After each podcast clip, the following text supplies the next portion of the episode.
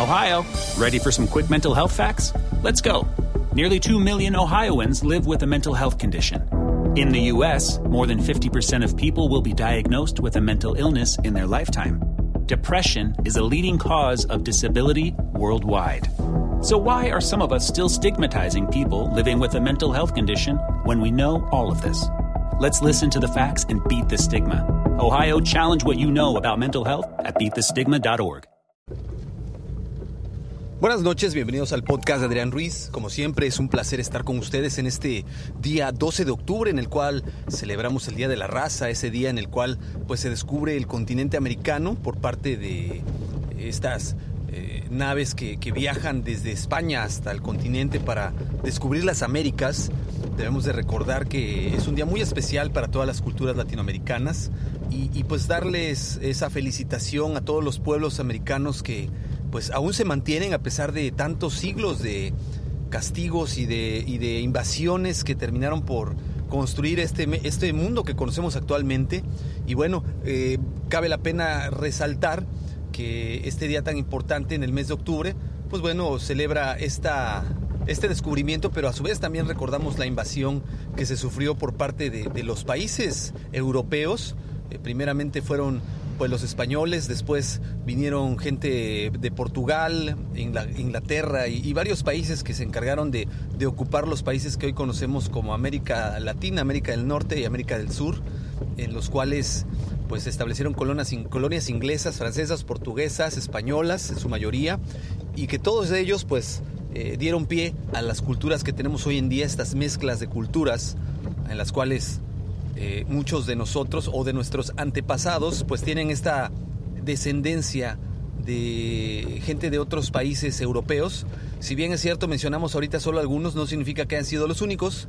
Hubo eh, el, peregrinaje de muchas familias de otros países que vinieron a América a probar suerte a la tierra de las oportunidades. Y ciertamente es una tierra de oportunidades porque hay mucha riqueza natural, hay eh, mucha riqueza en, todo el país, en el continente, per, perdón, eh, en América, desde Canadá hasta Argentina y Brasil, pues tenemos un, clima que genera las mejores riquezas para los países que, existimos en esta gloriosa América. Entonces, pues hoy celebramos y conmemoramos este Día de la Raza.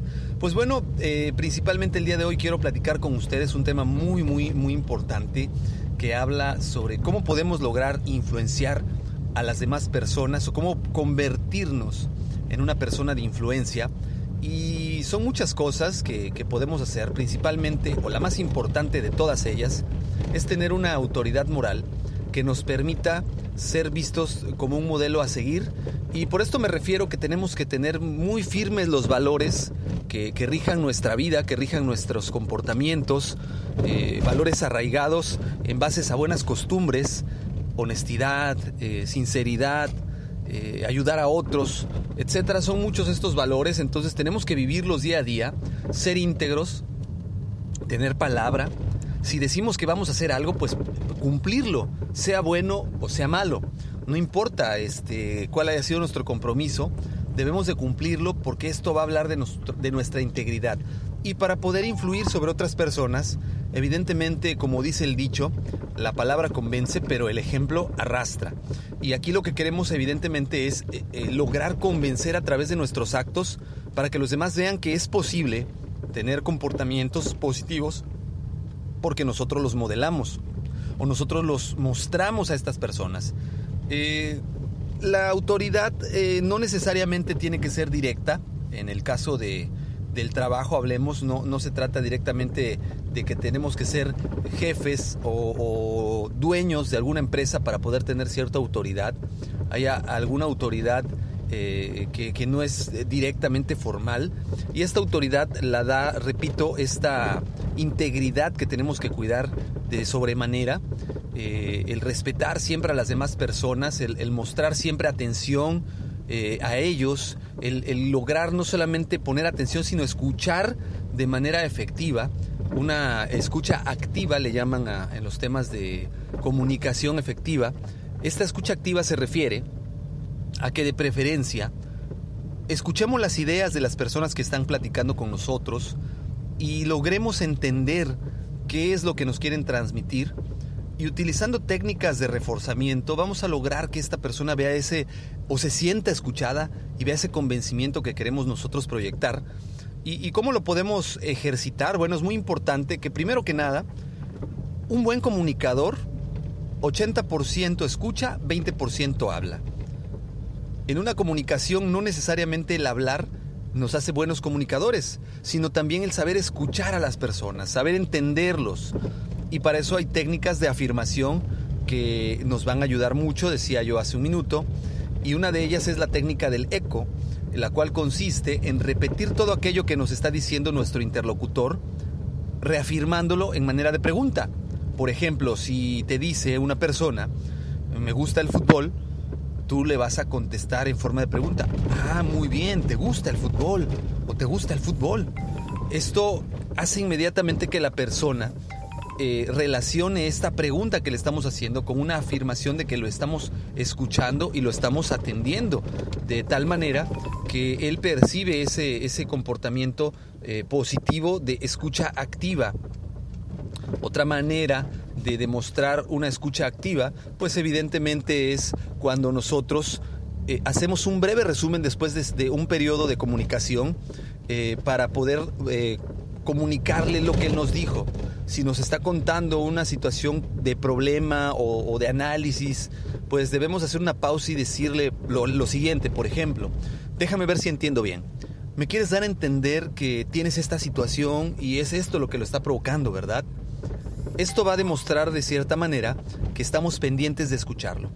Entonces, practicar la escucha activa es el primer paso, pero que abre una gran, gran, gran barrera que tenemos siempre enfrente de nosotros y que muchas veces evita que nosotros podamos ser un modelo de influencia con las personas. Si nosotros empezamos a practicar la escucha activa de primera instancia, vamos a lograr que la persona nos abra las puertas primeramente para que nosotros podamos ahora sí vender nuestras ideas de lo que nosotros queremos compartir.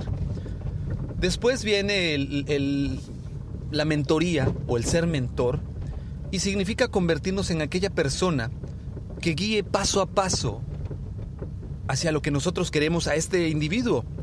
Tenemos que ser muy claros y objetivos en qué queremos lograr, cómo lo queremos lograr y de qué manera esta persona lo debe de hacer y, qué queremos que haga específicamente en espacios de tiempo específicos para lograr de esta manera que a él le quede claro lo que esperamos de él. Dentro de este esquema de mentoría que les comentaba, de igual manera es muy importante lograr acompañar a esta persona para enseñarle cómo, cómo debe desarrollar estas actividades hasta que logre hacer lo que nosotros queremos específicamente. De otra manera, nosotros no podemos asegurarnos de que él va a hacer lo que queremos. Y esto va a generar un nivel de influencia muy grande, el cual nos va a permitir repito nuevamente, que nos convirtamos en una influencia positiva y gente de influencia. Eh, no cualquiera puede tener influencia, podemos tener eh, el don de mando por ser jefes, pero no podemos influir y esto se gana con el respeto mutuo, por lo cual debemos de buscar siempre respetar la persona, respetar sus ideas, respetar sus opiniones y lograr entender también el por qué piensa así, sin imponer nuestras ideas. Al contrario, debemos de compartir nuestras propias ideas con esta persona para complementar lo que él necesita. No necesariamente una persona que es diferente a nosotros no es compatible, sino que muchas veces esa diversidad es lo que provoca que se hagan más ricos los equipos de trabajo y es lo que debemos de incentivar. No necesitamos tener clones de nosotros en el trabajo, sino gente que piense por sí misma y vea las cosas de perspectivas distintas y tenga habilidades que nosotros no tenemos. Y si nosotros tenemos la capacidad de tener una autoridad moral con ellos, de escucharlos activamente, de enseñarles lo que queremos que hagan, cómo queremos que lo hagan, y de trabajar mano a mano con ellos para lograr que les quede claro qué esperamos, indudablemente nuestra influencia se va a ver multiplicada y como consecuencia vamos a generar una lealtad en estas personas. Es muy importante que lo trabajemos todos los días, porque esto no es algo que se pueda conseguir de la noche a la mañana. Requiere de mucha práctica, de mucha paciencia, de mucho volver a repetir muchas veces lo mismo, y esta es la parte que a mucha gente le cuesta trabajo, el dedicarle tiempo a los demás Muchos sienten que están perdiendo el tiempo, pero créanme, es la mejor inversión que pueden hacer, la mayor inversión que pueden hacer para lograr desarrollar equipos de trabajo efectivos y que logren las metas y objetivos que ustedes esperan. Pues bueno, por el día de hoy es todo. Espero que les haya gustado el contenido de este podcast. Si fue así, déjenme sus comentarios en el correo. Ya saben, los medios de contacto son adrianrogelioruiz.com, en Twitter Adrián Rogelio Ru, en eh, YouTube encuentran el canal de Master, Master, Master Time donde Master Ruiz, perdón, donde podrán encontrar estos eh, audios en formato de video para poder este, descargarlos. Yo les pido por favor le den like a todos eh, los videos aquí en la plataforma de Spreaker y de igual manera en YouTube. Esto ayuda mucho a que yo pueda seguir construyendo y contribuyendo en contenido. Eh, de igual manera, les repito, si les gustó, déjenme su comentario. Si algo no les gustó o no les quedó claro, de igual manera, por favor, compártanlo.